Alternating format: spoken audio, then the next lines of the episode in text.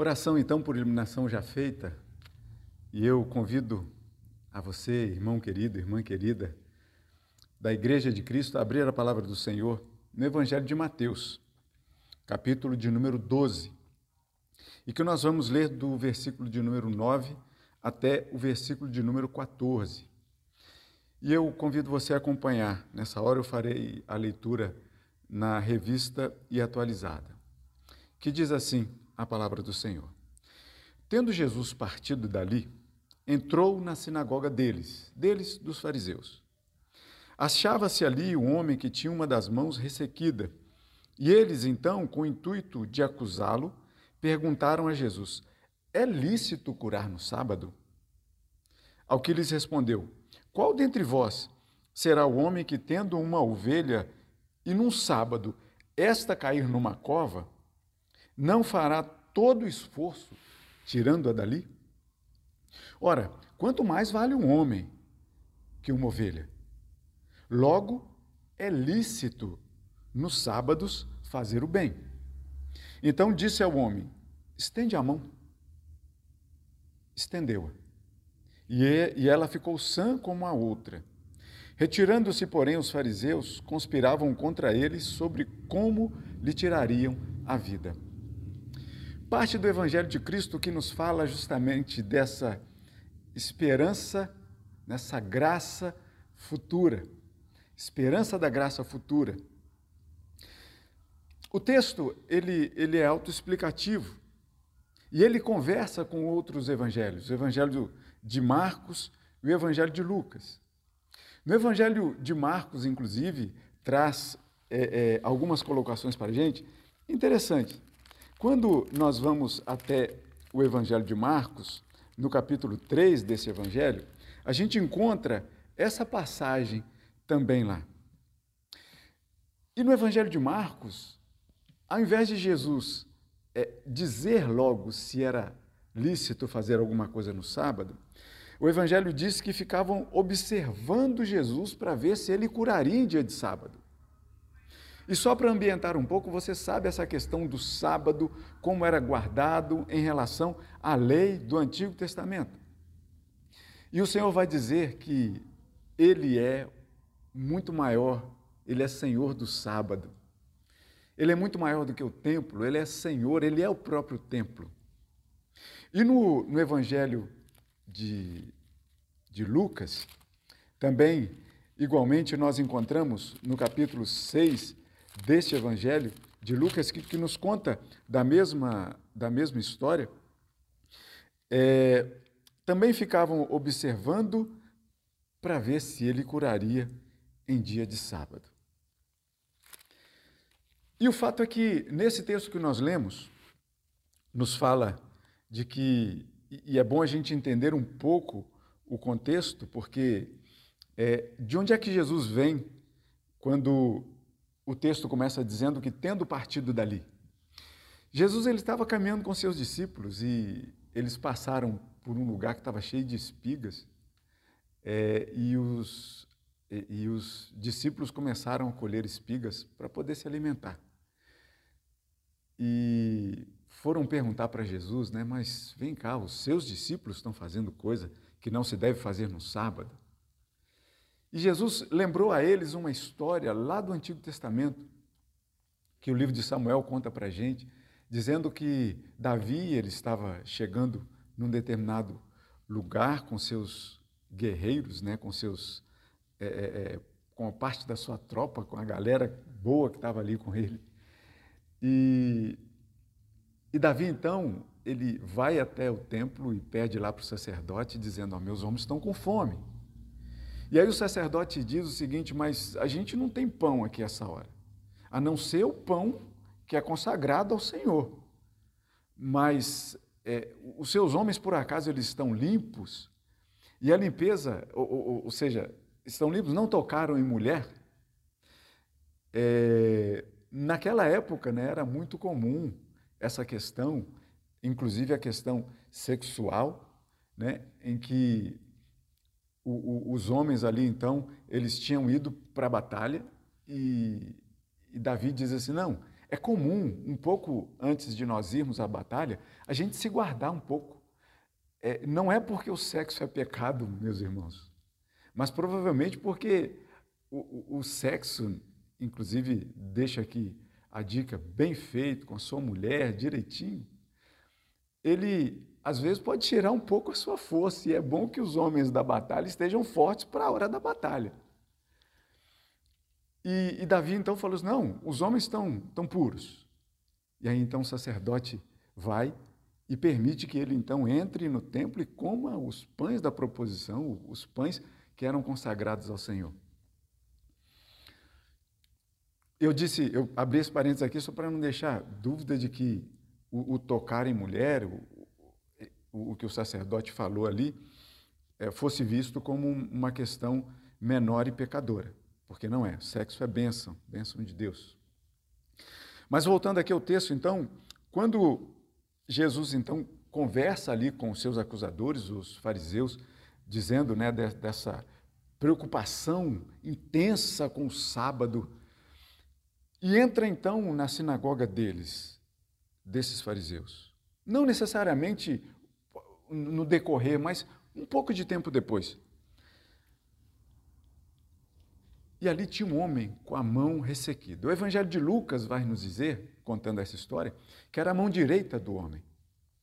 É, e por que assim? Por que essa importância com relação à mão direita? É porque, na verdade, o, o, o canhoto, e eu já falei isso aqui na igreja uma vez, que o canhoto não era bem visto lá naquele tempo. Inclusive no tempo dos juízes, um dos, um dos juízes era, era, a palavra nos diz que ele era canhoto, justamente para poder reforçar essa ideia que Deus não faz acepção de pessoas. Imagina, os destros vão para o céu e os canhotos não. não. Não tem lógica um negócio desse. Mas, enfim, o Evangelho de Lucas diz que a mão ressequida do homem era direita, porque era mais comum do, do trabalho. É ou não é? E, e, a, e, a, mão direita é a mão do trabalho, e esse homem tinha a mão ressequida. A única que era boa, sã, era a esquerda. E Jesus, então, percebendo o, o observar dos fariseus, o observar acusador dos fariseus, o Senhor Jesus, ele faz uma pergunta. No outro evangelho fizeram uma pergunta para ele: se é lícito curar no sábado. Mas aqui o evangelho diz que Jesus fez essa pergunta: é lícito curar no sábado?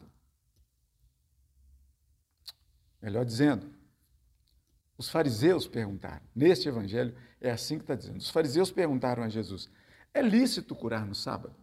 E aí sim, Jesus, ao invés de responder diretamente essa pergunta, ele faz uma ambientação antes e diz o seguinte: Qual dentre vocês é um homem que tem uma ovelha e essa ovelha de repente desgarrada cai num, num buraco, num barranco, em dia de sábado? Por acaso você deixaria essa ovelha lá ou no dia de sábado você iria lá resgatá-la? E foi uma pergunta retórica. Ele não estava querendo respostas, até porque os fariseus muitas vezes eram homens covardes. Eles, quando eram confrontados, eles não respondiam, porque eles estavam procurando o intuito de prender e matar Jesus.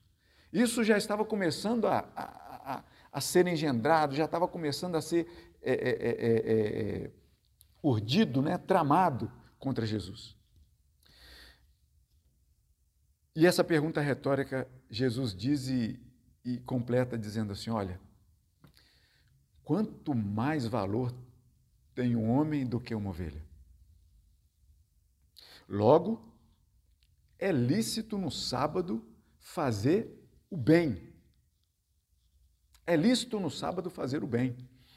E veja bem, deixa aqui para gente uma palavra que eu digo para vocês o seguinte: nunca é demais fazer o bem. A palavra nos diz que, ainda que te façam mal, você deve pagar com o bem. Nunca é inoportuno fazer o bem. Nunca é fora de hora o fazer o bem. E eu digo ainda mais para vocês: é uma tarefa nossa, da Igreja de Cristo, o fazer o bem para todas as pessoas. Não importa. O fato é que Jesus então completa dizendo: logo é lícito nos sábados fazer o bem. Ele mesmo dá a resposta para os seus acusadores. E aqui vem uma questão muito interessante. Versículo de número 13. Então, Jesus disse ao, disse ao homem, o que tinha a mão ressequida: Estende a mão.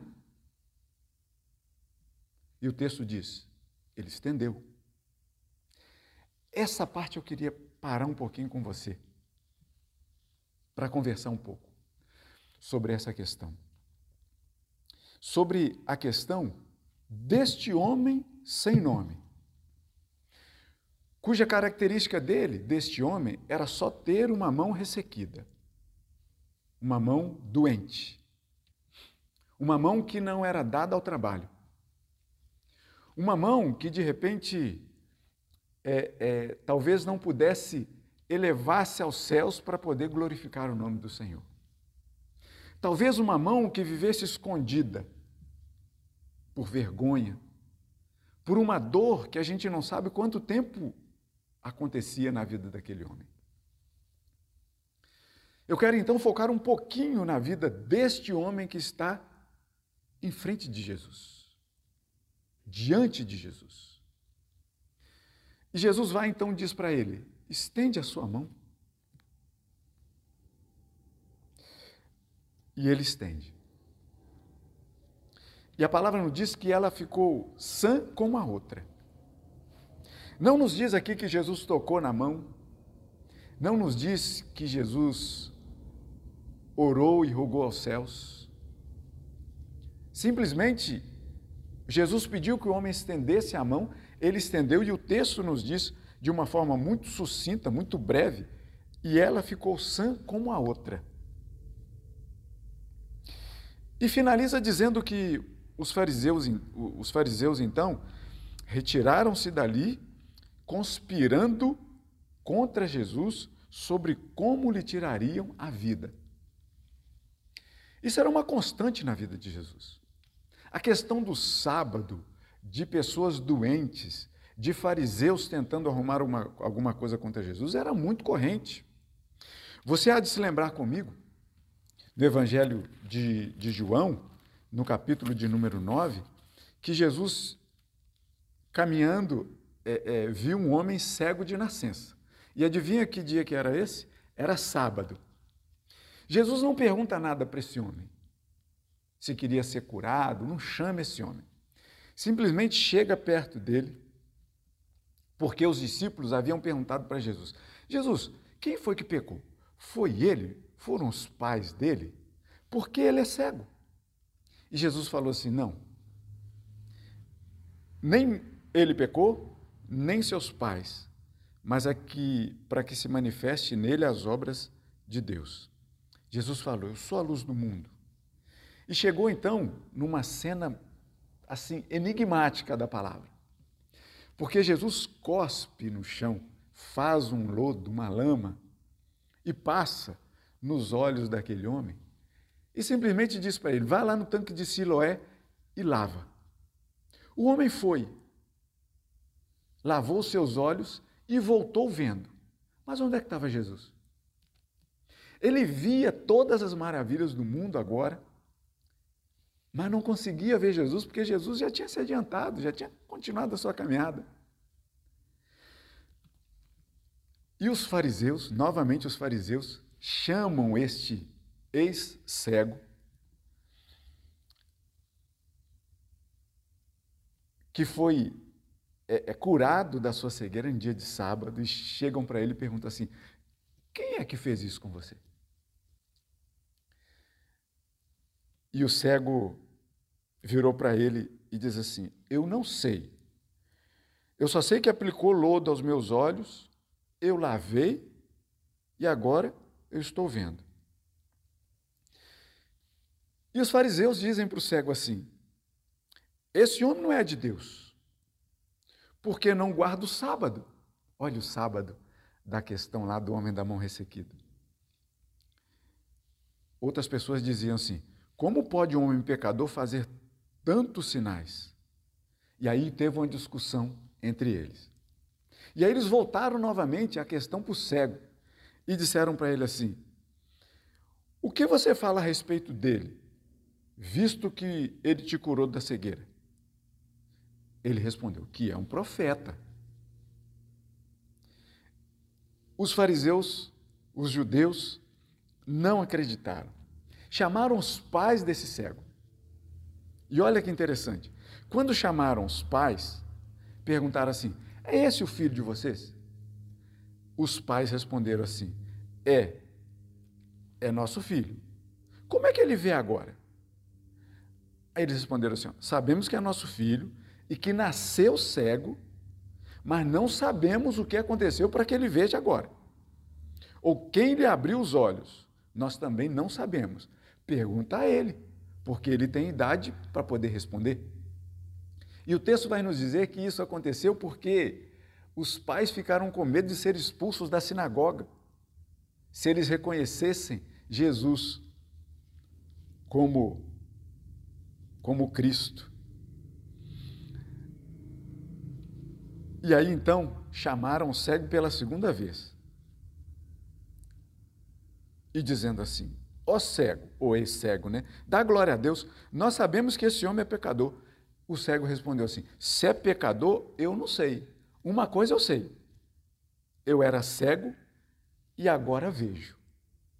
Mas o que, que ele fez para você? E o cego responde de novo: Mas eu já disse para vocês. Ele passou lodo no, no chão, passou no meu olho e agora eu estou vendo. Toda essa questão é para falar do sábado, como o sábado era perseguido. Melhor dizendo, como o sábado na vida de Jesus era motivo para perseguirem Jesus. Mas o fato é que o cego, Jesus chegou para ele, curou e o despediu. Jesus não se apresentou mais a ele. O da mão ressequida não estava ali parado, junto com ele. Mais ainda, não estava no caminho, num lugar em que ninguém estava vendo. Jesus fez um lodo ali, curou o cego e daqui a pouco o cego teve que se explicar. O homem da mão ressequida estava dentro da sinagoga. O homem estava dentro da sinagoga. Infelizmente, eu tenho que dizer para você aqui, estava dentro do covil. Tinha ali o Cordeiro perfeito, o Filho de Deus, e ao redor, lobos vorazes. Como pode isso acontecer dentro da casa de Deus? Não pode acontecer isso. Mas ali era o certo, o cordeiro no meio de lobos vorazes. Mas a gente sabe que o cordeiro é aquele que esmagou a cabeça da serpente. A gente sabe disso. Glórias ao Senhor por isso. Mas o fato é que Jesus, então, dentro da sinagoga, dentro do covil, e lembram que os pais do cego ficaram com medo de dizer, afinal de contas, o que realmente tinha acontecido? E colocaram assim: não, o, o, ele tem idade, o nosso filho tem idade. Ele mesmo responde, porque eles estavam com medo de ser expulsos da sinagoga. Agora tem um homem aqui que está dentro da sinagoga, que provavelmente devia ser um pouco mal visto, porque tinha uma mão ruim, uma mão doente. Por isso é que eu disse para vocês que ele, que ele deveria ficar escondendo essa mão o tempo todo. Jesus, então, lá no covil desses lobos, fala para o homem: estende a mão.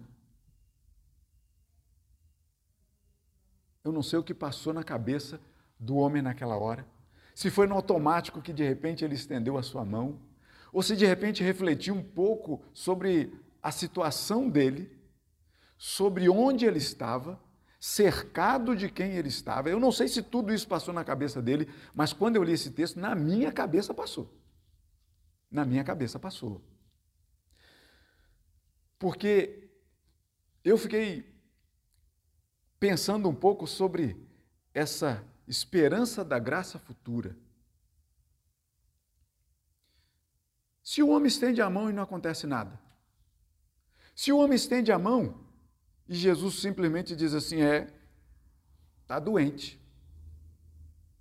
Só a esquerda que está sã. A esperança na graça futura faz o que na nossa vida, o que esse homem fez aqui diante de Jesus. Ele estendeu a mão.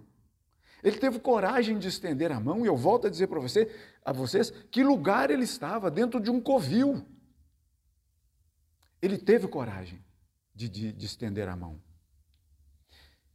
E é onde a esperança da graça futura também nos diz, nesta noite, deste agosto de Deus, que nós devemos, sem, sem temor e sem tremor, dizer que Jesus Cristo é o nosso Senhor e Salvador.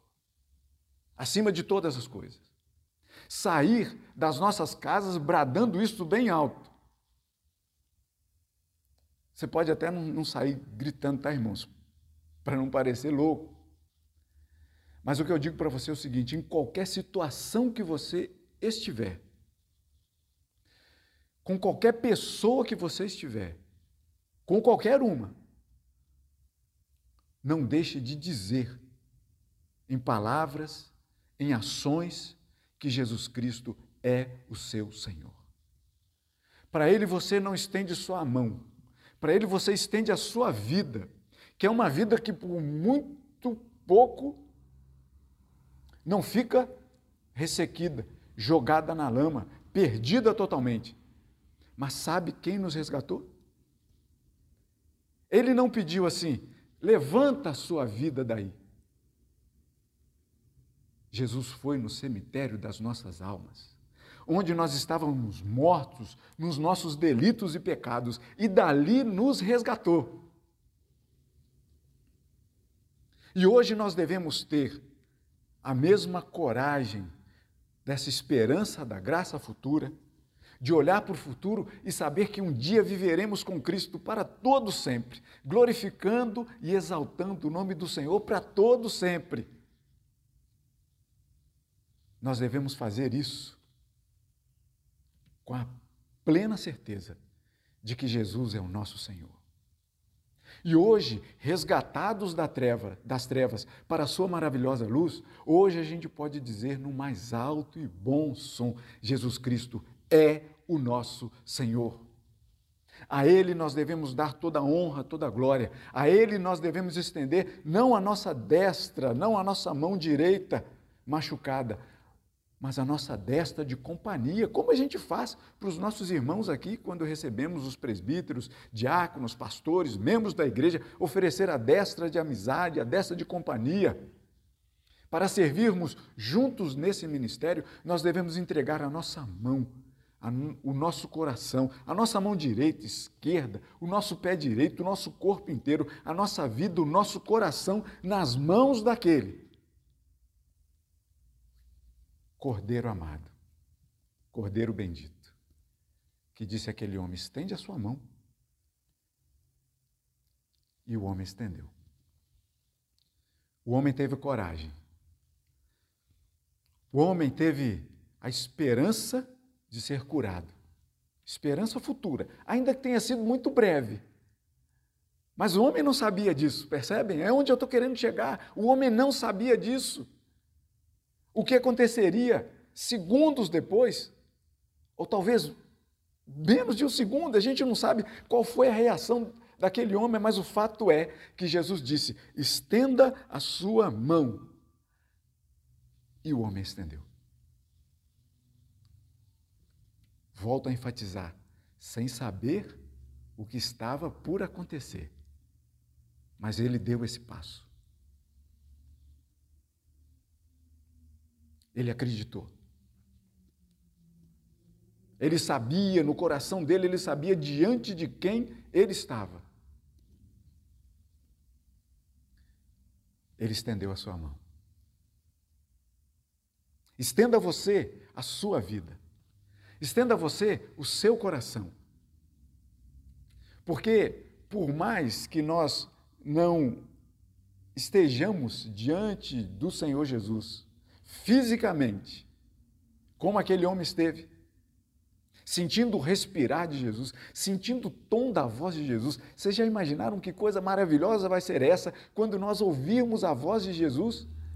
Não através de um pregador, mas quando nós ouvirmos ele falar para a gente, servo bom e fiel, entra no gozo do seu Senhor. Sabe por quê? Quando ele dirá isso? Porque aqui atrás, hoje ainda, antes dessa esperança que nós aguardamos tanto, hoje ainda, nós estendemos a nossa mão quando ouvimos a Sua voz. Ah, irmãos, a esperança nessa graça futura é hoje. É viver hoje essa esperança. Não deixe para amanhã. Viva hoje essa esperança. A esperança da graça futura começou com a vinda de Jesus aqui nessa terra morrendo na cruz pelos nossos pecados, ressuscitando ao terceiro dia, subindo aos céus e estando à destra de Deus, aguardando a mim e você. A esperança dessa graça futura é hoje. É dia de nós dizermos: Eu sou do Senhor. Eu estendo a minha mão. Eu estendo o meu coração. Eu estendo a minha vida para esse Senhor que me resgatou. Para esse Senhor que morreu por mim. Para esse Senhor que teve a coragem de dizer para aqueles homens que procuravam matá-lo: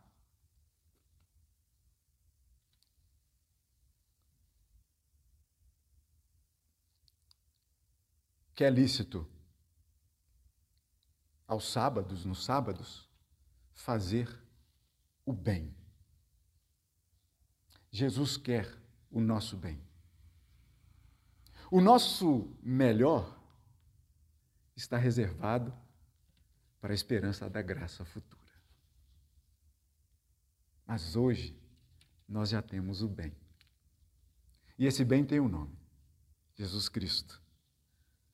Aquele que disse àquele homem da mão ressequida: estende a mão estendeu-a e ela ficou sã como a outra. Volto a dizer para a gente encerrar. Hoje é o dia da esperança dessa graça futura. Hoje é o dia de se entregar totalmente ao Senhor. Hoje é o dia de você dizer que crê no Senhor Jesus. Hoje é o dia de você compreender que não há outro nome dado entre os homens pelo qual importa que você seja salvo. Cristo Jesus. Estende a sua mão, estende o seu coração, estende a sua vida para Ele. Que Deus assim te abençoe, em nome de Cristo. Amém. Vamos orar? Senhor nosso Deus, bendito e amado Pai, Senhor da nossa vida. Damos graças ao Senhor, porque o Senhor é bom e a sua misericórdia dura para sempre.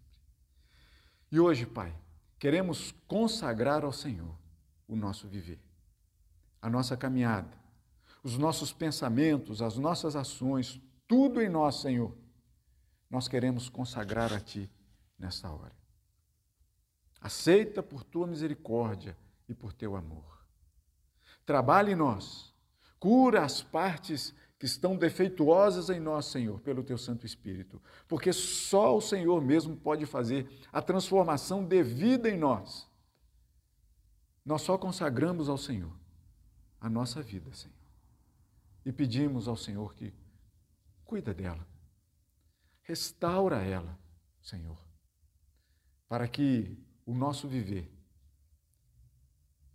seja tão cheiroso como o bom perfume de Cristo. Seja a luz de Cristo a refletir através de nós. Seja a palavra boa do Senhor a habitar em nós e nós falarmos desta palavra, deste Senhor, desta vida em nossa vida. É a oração que fazemos em nome de Cristo. Amém e amém. Que Deus assim te abençoe e te guarde. Recebamos a bênção do Senhor.